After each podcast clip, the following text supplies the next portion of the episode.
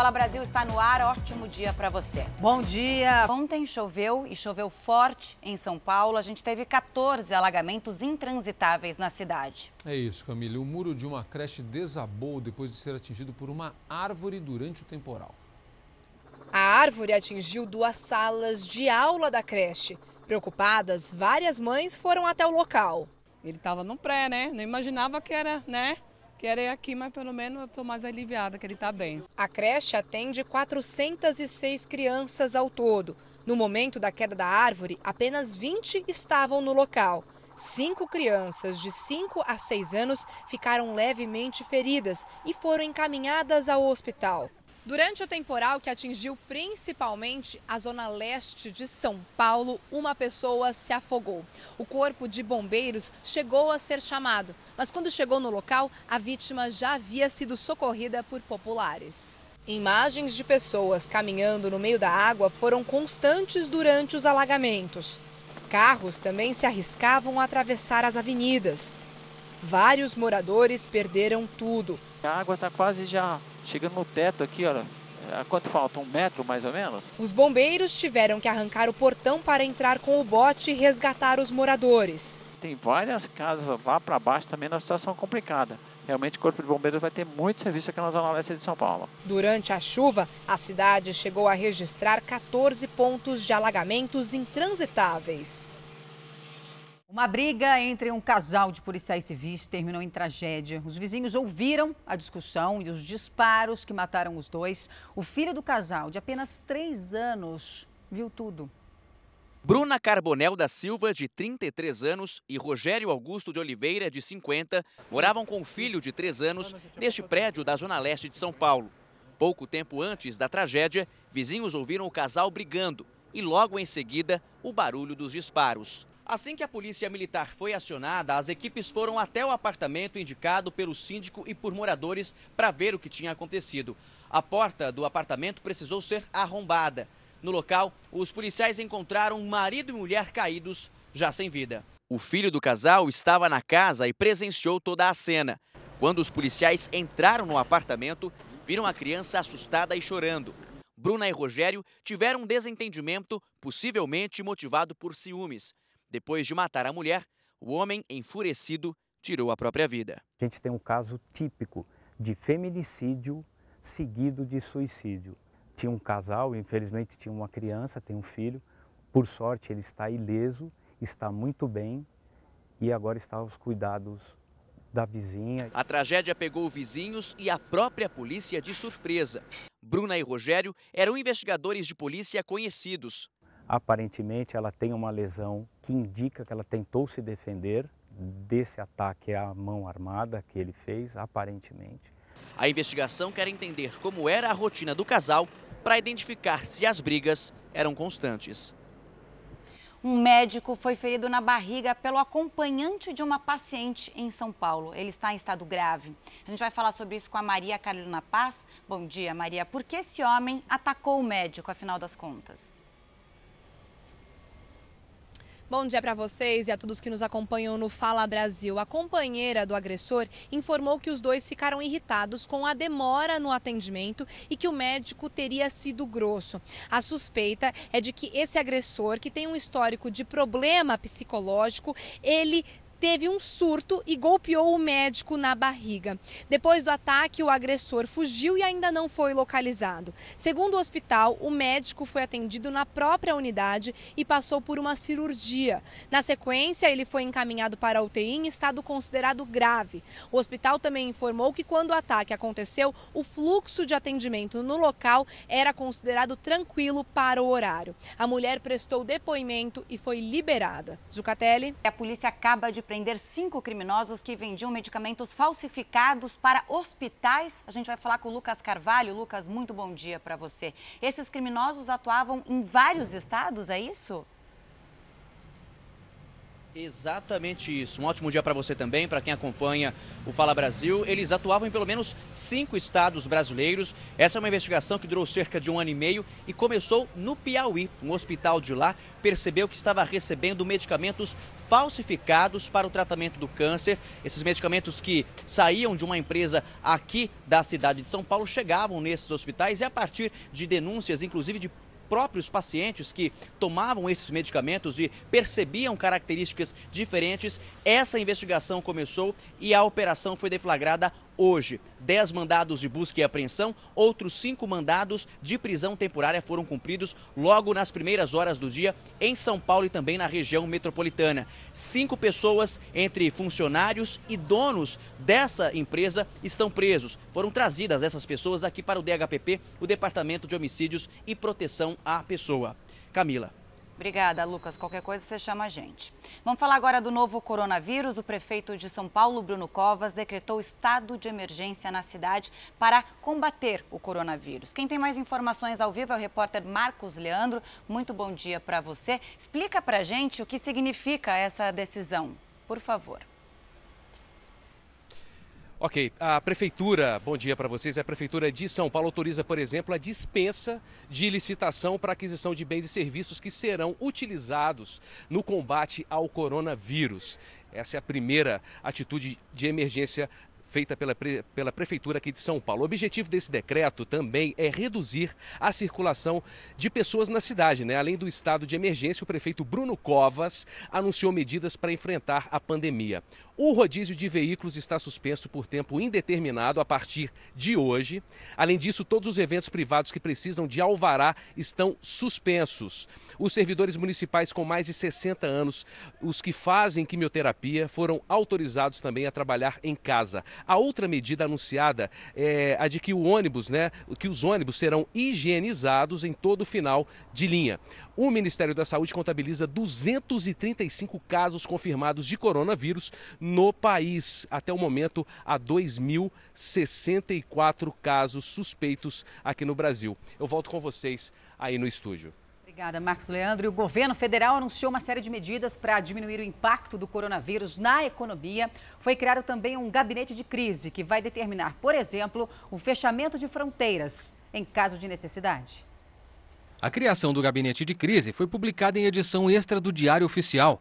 O decreto presidencial determina que um grupo formado por ministros e autoridades deverá monitorar a evolução da pandemia e tomar decisões em conjunto para evitar o avanço das contaminações. O comitê será coordenado pela Casa Civil e terá reuniões todos os dias. Entre os assuntos debatidos nesse primeiro momento estão possíveis ações de orientação sobre a prevenção do coronavírus para a população e até o estudo de um eventual fechamento das fronteiras. O governo anunciou um pacote bilionário de estímulo à economia para combater os efeitos do coronavírus. Bolsonaro foi pessoalmente ao Ministério da Economia para discutir os detalhes com o ministro Paulo Guedes. Além disso, tem as medidas aprovadas pelo Conselho Monetário Nacional que permitem que os bancos renegociem empréstimos de famílias e empresas consideradas boas pagadoras. O Banco Central estima que haja um montante de 3 trilhões e 200 bilhões de reais em dívidas que poderão ser renegociadas. Os bancos também vão receber até 637 bilhões de reais para oferecer crédito aos seus clientes. Serão liberados mais de 3 bilhões de reais para o programa Bolsa Família. Serão transferidos ainda 21 bilhões de reais do PIS/PASEP para o FGTS para permitir novos saques. E antecipados quase 13 bilhões de reais do abono salarial para junho. Nós temos que prosseguir, primeiro com muita serenidade. Nós não podemos nos entregar à psicologia de pânico, à psicologia de derrotismo. Como eu sempre digo, o Brasil tem uma dinâmica própria. Vamos fazer o que tem que ser feito e o Brasil, em três, quatro meses, reacelera a economia. Certo, ministro, exatamente isso. É sem pânico, é com prevenção, é com responsabilidade. Camila, isso aqui está valendo ouro. É. Verdade. Em todo o país, os consumidores estão com dificuldade para encontrar álcool gel e também as máscaras descartáveis. É, e quando acham, os preços estão nas alturas. Por isso, o Procon de Goiás fez uma blitz nas farmácias para tentar impedir esses valores abusivos. Um absurdo. As equipes do Procon fiscalizaram 30 farmácias, supermercados e distribuidoras de embalagens nesta segunda-feira. E o trabalho deve ser intensificado ao longo da semana. O objetivo é saber se há prática de preços abusivos na venda de álcool gel e máscaras descartáveis. Os produtos estavam em falta em quase todos os estabelecimentos. Maria Aparecida não encontrou álcool gel nem máscaras e disse que da última vez que comprou uma máscara pagou bem mais caro. De cinco reais, eu estou achando simplesmente exorbitância, né? E o álcool gel eu estou precisando e não estou encontrando. Na ausência dos produtos nas prateleiras, o Procon deu prazo de 10 dias para que os gerentes entreguem as notas de compra e venda, a fim de comparar os preços. Do dia 2 de janeiro até hoje, né, de todos os valores de compra e também os de venda. Se realmente constatarem abuso de preço, elas serão autuadas. O presidente do Sindicato do Comércio de Produtos Farmacêuticos de Goiás disse que as indústrias e distribuidoras já aumentaram o preço dos produtos. O de 60 ml, por exemplo, nós estávamos em torno de R$ 2,96, hoje a partir de, R$ 6,90. O de 480 ml em torno de R$ 8,00, R$ 9,00, hoje acima de R$ 19,00. É um absurdo isso também, né? Aqui nesta farmácia, as máscaras descartáveis e o álcool gel também estão em falta. No caso da ausência do álcool gel, a dica é continuar usando o velho e bom hábito de lavar bem as mãos com água e sabão constantemente. Dona Joana, de 79 anos, se cuida direitinho. Estou tomando as precauções, mas não estou afobada, não. Bom, o governador de Minas Gerais, Romeu Zema, está em quarentena. A gente conversa agora ao vivo com a Kiwane Rodrigues. Né? Kiwane, bom dia para você. Por que, é que ele suspeitou da doença, hein? Bom dia. Durante a tarde de ontem, ele recebeu uma ligação informando que uma das pessoas com quem ele teve contato na semana passada está com o Covid-19. Por segurança, o governador resolveu se isolar e fazer o exame. E Belo Horizonte teve o primeiro caso de Covid-19 confirmado, de acordo com a Secretaria de Estado de Saúde. Ao todo, em todo o estado, são seis casos confirmados, 511 notificados, 85 descartados e 4 420 suspeitos. E um detalhe é que essa coletiva que informou que o governador Romeu Zema está com suspeita de coronavírus aconteceu em uma sala fechada, sem janelas e com muitas pessoas. Sobre isso, nós entramos em contato com a assessoria do governo, mas ainda não tivemos resposta, Roberta. Cara, viu que, o Anny, fato é que para conter o avanço da doença, a partir de hoje os pontos turísticos do Rio de Janeiro vão ficar fechados, né? Aline Pacheco, bom dia para você. E quais são as outras medidas, hein?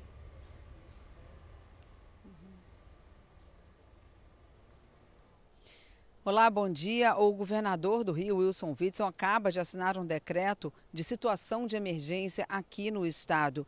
Isso vai ajudar, segundo ele, a contratação também de hospitais e serviços profissionais para tentar conter o avanço do surto do coronavírus.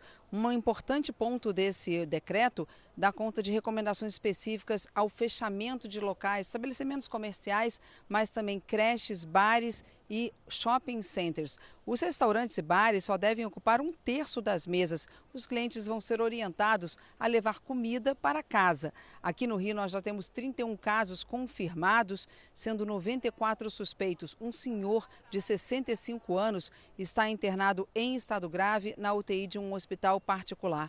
Eu estou aqui em frente ao Bondinho do Pão de Açúcar, que assim como outros pontos turísticos do Rio, vai ficar fechado pelos próximos 15 dias. E apesar de todo o alerta, os banhistas voltaram mais uma vez a não seguir a orientação e lotaram as praias. Na Orla Carioca, o recado vem do Corpo de Bombeiros. A Defesa Civil Estadual pede à população que evite aglomeração nas praias. Nos shoppings, é a polícia militar que tenta conscientizar o cidadão. A luta contra o novo coronavírus é uma missão de todos. Apesar dos alertas, muita gente ignorou as recomendações e veio curtir a praia nesta segunda-feira aqui na zona sul do Rio. Evitar aglomerações neste momento é importante para que o vírus não se alastre ainda mais rápido.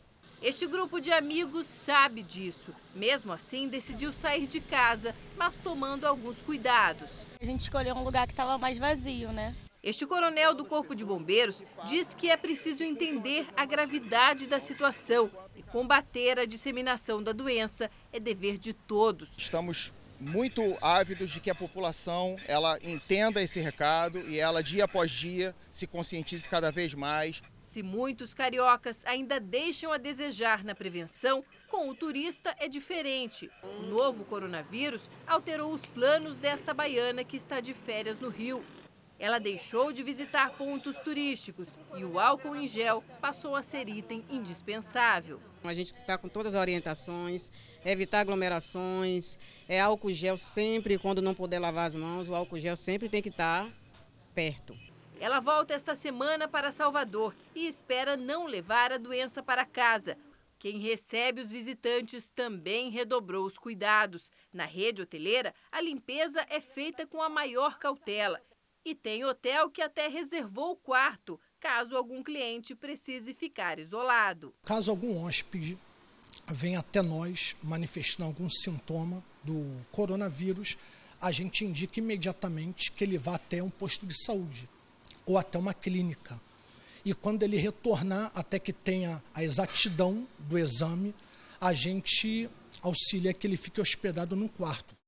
Já está todo mundo no mesmo barco, né? Então todo mundo tem que se esforçar e se ajudar nesse momento. O governo federal liberou recursos aos estados para a criação de leitos de UTI e essa medida é para reforçar a assistência nos casos de coronavírus, evidentemente, né, Yuri Ascar? Bom dia para você. Qual que é o valor dessa primeira parcela, hein? Bom dia, Roberto. Os estados já podem reivindicar parte dos 432 milhões de reais, a primeira parcela desses recursos. Os leitos em UTI que possuem respiradores são a principal arma para evitar as mortes nos casos de pacientes com síndrome respiratória, que é o quadro mais grave da doença. O governo vai disponibilizar até 2 mil leitos de UTI com os ventiladores mecânicos em toda a rede pública nos próximos meses. Em meio a essa crise, o governo federal trabalha também para barrar o aumento dos remédios, reivindicado pelas farmácias, porque entende que não é hora de repassar reajustes para o consumidor. A prioridade absoluta é o combate ao coronavírus. Camila e Roberta. Obrigada, Yuri. Até porque muita gente é autônoma, né? Não sei como vai ficar é, o recebimento de dinheiro nesse, nesse período aí de incerteza para todo mundo. E um grupo de pelo menos 67 brasileiros está preso na histórica cidade de Cusco, no Peru. É, o governo do país fechou as fronteiras para conter o avanço do coronavírus. Eles não têm o que comer nem onde dormir e também não sabem quando nem como vão conseguir voltar ao Brasil. Meu nome é Vanessa, eu sou do Brasil. Eu vou casar sábado, já não sei mais se eu vou casar porque a gente não consegue sair daqui. A gente não tem informação, qualquer ajuda para tirar a gente daqui é bem-vinda. Eu tenho uma cirurgia marcada para sexta-feira de tarde, que também não sei se vai acontecer mais. O governo peruano decidiu fechar as fronteiras do país como forma de tentar conter a disseminação do coronavírus. Só que a medida pegou todos de surpresa. Marcos está de férias em Cusco. Chegou à cidade no sábado e ficaria até sexta-feira, dia 20. Tentou remarcar a passagem assim que soube do fechamento da fronteira, mas já era tarde demais. A gente também não tem dinheiro para se manter aqui esse período, né, esses 15 dias a mais. É, tem é, hospedagem, alimentação. Muitos mercados já estão fechados ou sem estoque. E assim, a gente está precisando de ajuda do governo, uma intervenção, algum acordo para que a gente possa voltar para casa o quanto antes. Situação complicada. E até o momento, o Ministério das Relações Exteriores brasileiro não se pronunciou a respeito disso. Bom, as aulas no Rio Grande do Sul serão suspensas a partir de quinta-feira. A gente conversa com o Rayan Quinelato. Rayan, bom dia para você. E por quanto tempo hein, as escolas vão ficar fechadas? Por tempo indeterminado também?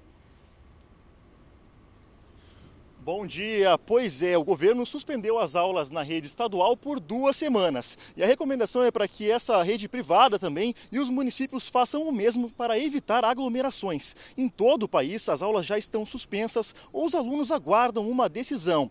Além da preocupação com a doença, muitos pais enfrentam um outro problema: não sabem com quem deixar os filhos. Especialistas reforçam que deixar os filhos com os avós não é nada seguro, já que eles fazem parte do grupo de risco, como mostra a repórter Marcela Varasquim. Paloma ficou o dia inteiro em casa para cuidar dos filhos que estão seguindo a recomendação de não ir à escola. Por causa disso, ela perdeu uma entrevista de emprego. Eu desmarquei uma entrevista para poder ficar com eles, né, auxiliar eles em casa, porque eu não tenho com quem deixar. As crianças estudam nessa escola municipal que está funcionando parcialmente. A Prefeitura e o Estado de São Paulo já anunciaram que até a próxima sexta-feira os colégios vão receber as crianças apenas em caso de extrema necessidade. Mas do dia 23 de março em diante, não haverá aulas na rede pública de ensino. Tenho filho e tem primos também que estudam aqui. Todos estão em casa, tem os avós, eu também estou em casa porque eu não estou trabalhando. As escolas particulares devem seguir a mesma recomendação. Essa encontrou uma alternativa. Vai oferecer aulas online. Também haverá um plantão para receber alunos que não podem ficar em casa. Essa semana, todo, to, todos os professores é, na escola, com o, seguindo os horários normais na, na, na escola, porém, o um aluno é facultativa a presença do aluno.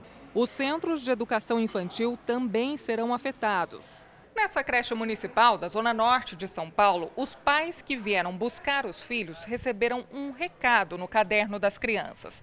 A creche informa que a partir da semana que vem, todas as portas estarão fechadas. O problema é que muitos pais não têm onde deixar os filhos. Catiane vai precisar contratar a babá em tempo integral. Eu vou conversar com ela, ela vai ver quanto que ela está podendo cobrar para mim. Esse médico infectologista tenta dar alternativas para os pais que não têm onde deixar os filhos. Ele explica que é importante não deixar as crianças com os avós. Isso porque os idosos são mais vulneráveis à doença. E os netos, mesmo sem sintomas, podem transmiti-la. Se não tiver outro jeito, a família tem que tomar os cuidados básicos. O que precisa ficar claro que vai ficar com os avós tem que restringir a circulação das crianças e dos avós. Então, não é para fazer festinha e chamar todos os amiguinhos do prédio, do bairro, da quadra. Precisa ficar dentro de casa. Ele também diz que as empresas precisam avaliar a situação dos funcionários e liberá-los do trabalho caso precisem ficar em casa para cuidar dos filhos. Porque se não fizer isso hoje, nós não vamos ter trabalhador no futuro. É uma equação simples. O mundo inteiro está parando. As empresas precisam discutir os seus planos de contingência de tal forma que ofereçam essa possibilidade para os seus trabalhadores. A Organização Mundial da Saúde alertou que os países precisam ampliar a realização de testes em pacientes com sintomas do coronavírus e, assim, fortalecer o isolamento daqueles que têm suspeita da doença. A França, Alemanha, Espanha e Portugal fecharam né, as fronteiras, como mostra a correspondente Ana Paula Gomes. Unidos na prevenção, mas agora separados pelas antigas fronteiras. Muitos países do bloco europeu impuseram restrições na circulação de turistas, como a Alemanha. Este policial alemão explica que, além do controle das pessoas, também verifica se elas têm os sintomas da doença. A presidente da União Europeia impôs a proibição de viagens não essenciais para os países do bloco nos próximos 30 dias. E a França foi além.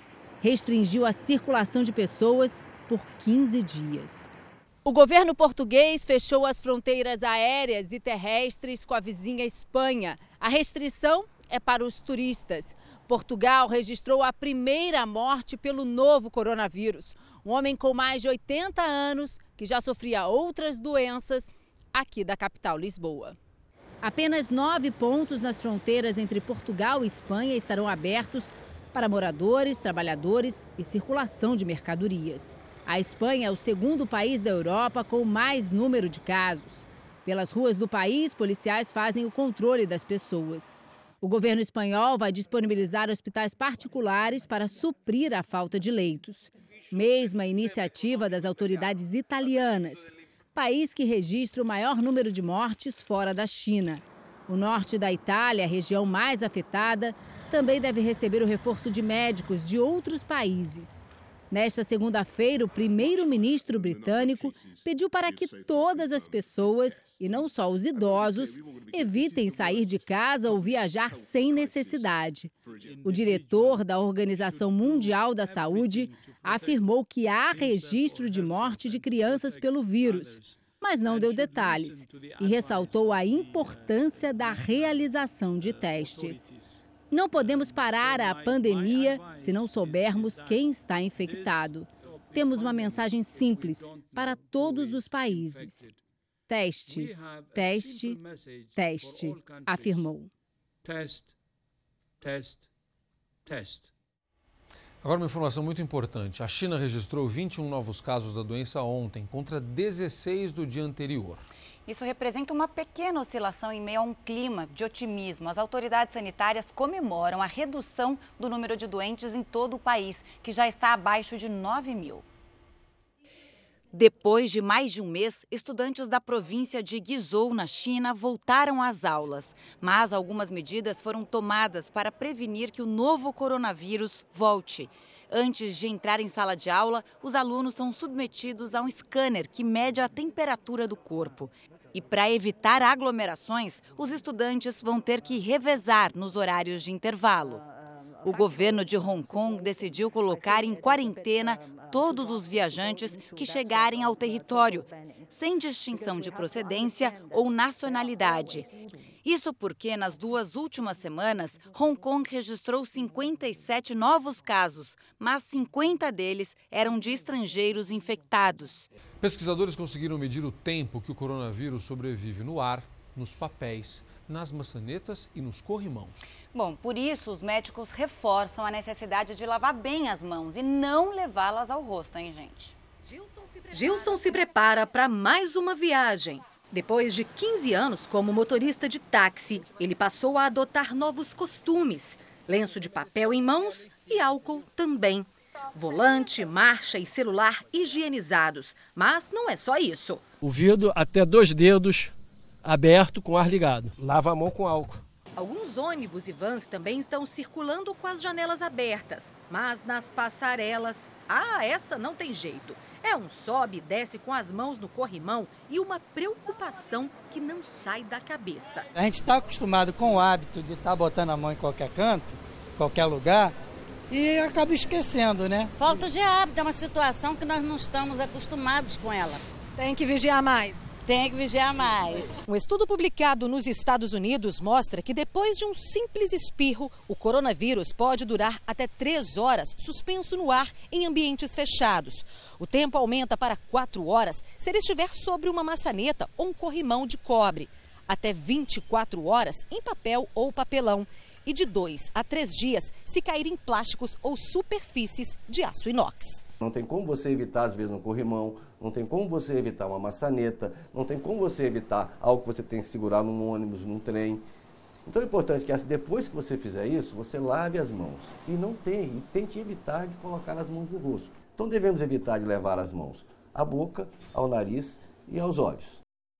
É, mudar o hábito totalmente.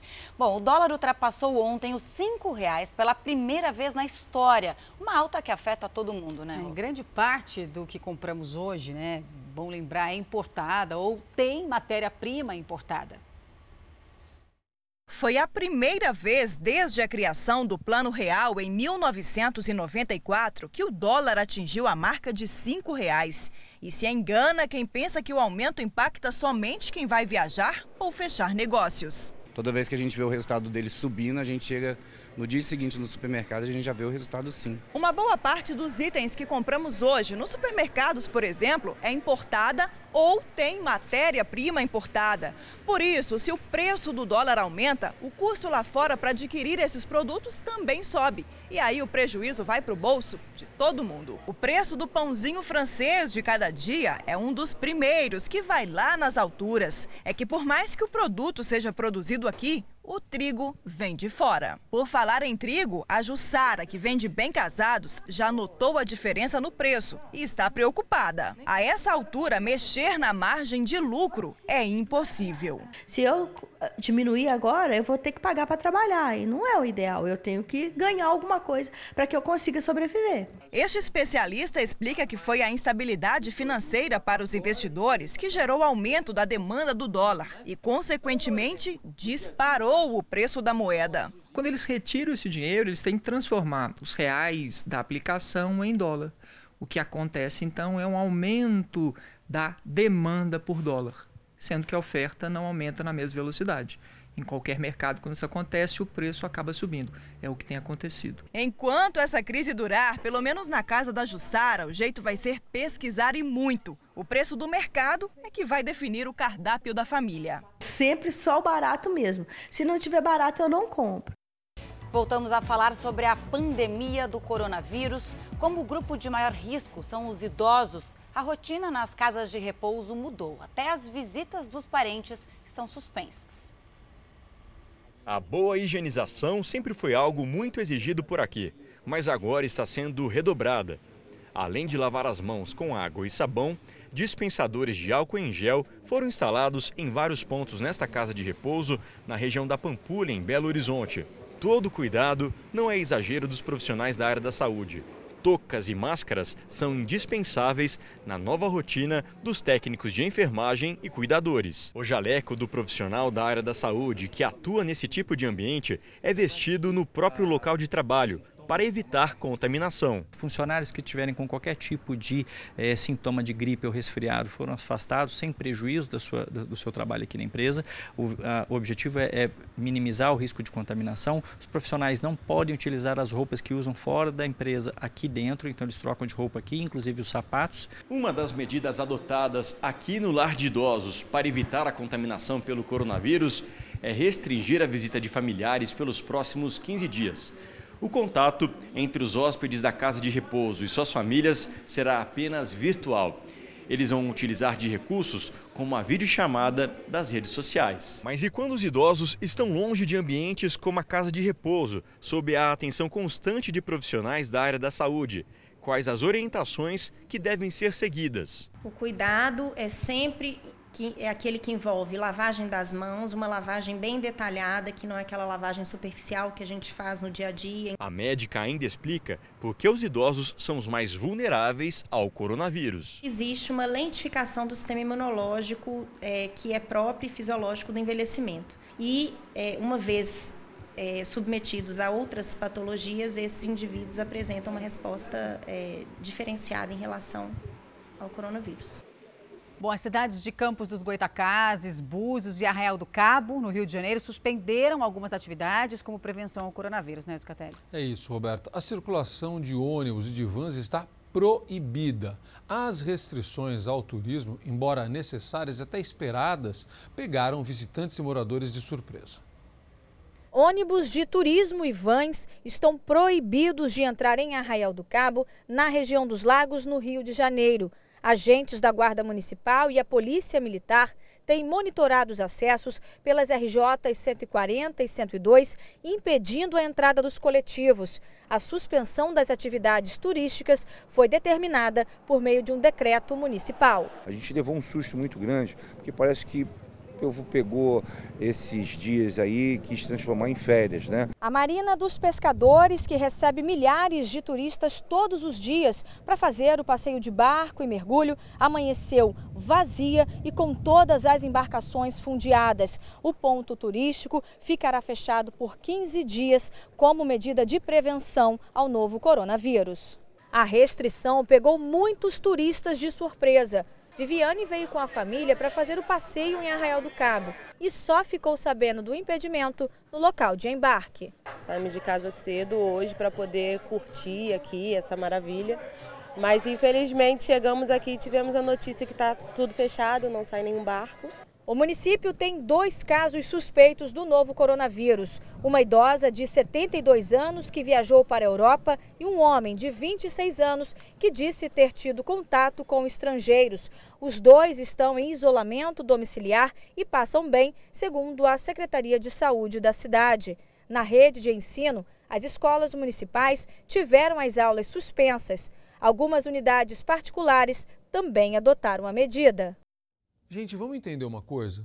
Não é férias. Se tem uma grande cidade parando, se as pessoas não estão indo trabalhar, não é porque elas têm que ir para o shopping, passear ou para uma cidade turística. É só com o fechamento também dos pontos turísticos que as pessoas vão entender. Por favor, o que as pessoas estão pedindo, o que as autoridades estão pedindo é que não seja necessário proibir a saída de você de casa. Eles estão sugerindo que você faça isso. E se todo mundo fizer isso, a gente vai poder comemorar como a China hoje está comemorando os primeiros resultados positivos. É antes que haja uma proibição. Entendeu? Então vamos deixar isso muito claro aqui, é muito importante isso. Por enquanto, é uma orientação. Se a gente seguir a orientação, vai superar rapidinho e não vai virar proibição. É necessário fechar os pontos turísticos? Como é que as pessoas acham, não, mas eu cheguei aqui para passear? Não, não é para passear agora. É isso. Certo, Camila? Certíssimo, até porque a gente não tem que pensar na gente mesmo, né? Agora é pensamento coletivo. A gente tem que ajudar uns aos outros, sem dúvida. E uma outra informação importante: por causa da pandemia, nem todos os motoristas serão submetidos ao teste do bafômetro nas estradas de todo o país. A gente vai falar sobre isso com a Manuela Queiroz. Bom dia, Manuela. Em quais casos o teste será feito, então? Camila, muito bom dia. A partir de agora, o uso do bafômetro fica restrito a duas situações: motoristas que se envolverem em acidentes de trânsito ou que apresentarem sinais de embriaguez. Os policiais devem usar luvas e máscaras cirúrgicas para evitar contato com as gotículas e também com objetos e documentos pessoais dos motoristas que forem submetidos ao teste. Os policiais rodoviários lembram que os bocais são descartáveis e que os aparelhos sempre são higienizados logo após o uso. Roberta. Não há previsão para a liberação do navio retido com 600 passageiros no Recife. Enquanto isso, no litoral paulista, tem gente que, mesmo com orientação para evitar viagens, prefere se arriscar. Essa família fechou a viagem há um ano e decidiu não mudar os planos. A gente ficou pensando, vamos, não vamos. Eles estão em um grupo de 11 pessoas, de crianças a idosos. Já fui várias vezes, por causa do navio de boa, tranquilo. Tomar um pouco de precaução e acabou, né? Eles embarcaram nesse transatlântico, o maior navio desta temporada brasileira de cruzeiros. No terminal do Porto de Santos, o movimento era menor do que o previsto. Funcionários usavam máscaras, mas o embarque ocorreu normalmente. A escala que o navio faria em Balneário Camboriú foi cancelada porque a cidade não permitiu o desembarque de hóspedes. Com isso, a embarcação ficará todos os dias navegando. Essa é a última viagem do transatlântico nessa temporada. Na quinta-feira, ele volta para Santos, onde os passageiros desembarcam. O cruzeiro, que começaria no dia 19 deste mês e teria como destino a Europa, passando por França, Espanha e Itália, foi cancelado. Segundo a operadora do navio, não há casos suspeitos a bordo. Medidas preventivas contra o coronavírus foram intensificadas nas últimas semanas. Álcool gel distribuído pelo navio inteiro, uh, o pessoal exigindo uh, sempre a higiene, lavando as mãos, muita muita coisa, muita proteção, muita segurança. No Recife, após confirmação de um caso de coronavírus em um hóspede de um navio, o desembarque foi suspenso. Cerca de 600 pessoas estão a bordo. Autoridades estudam um protocolo de retirada dos passageiros. E a pandemia aumentou em quase 3 mil por cento a procura ao PROCON de Porto Alegre. Muita gente reclamando e sem saber o que fazer, né, Zucatelli? É isso. Todos os casos são pedidos de cancelamento ou reembolso pela compra de passagens aéreas. Quem tem bilhetes marcados para os meses de março e abril é prioridade no atendimento. Rogério tem medo que as fronteiras sejam fechadas no Reino Unido. Ele mora em Londres há oito anos e queria antecipar o retorno previsto para a semana que vem. Não conseguiu. Eu estou tentando antecipar para ajudar a companhia aérea também, que daí, no caso, eu vou antes, vou usar, utilizar os voos que não estão cheios, né?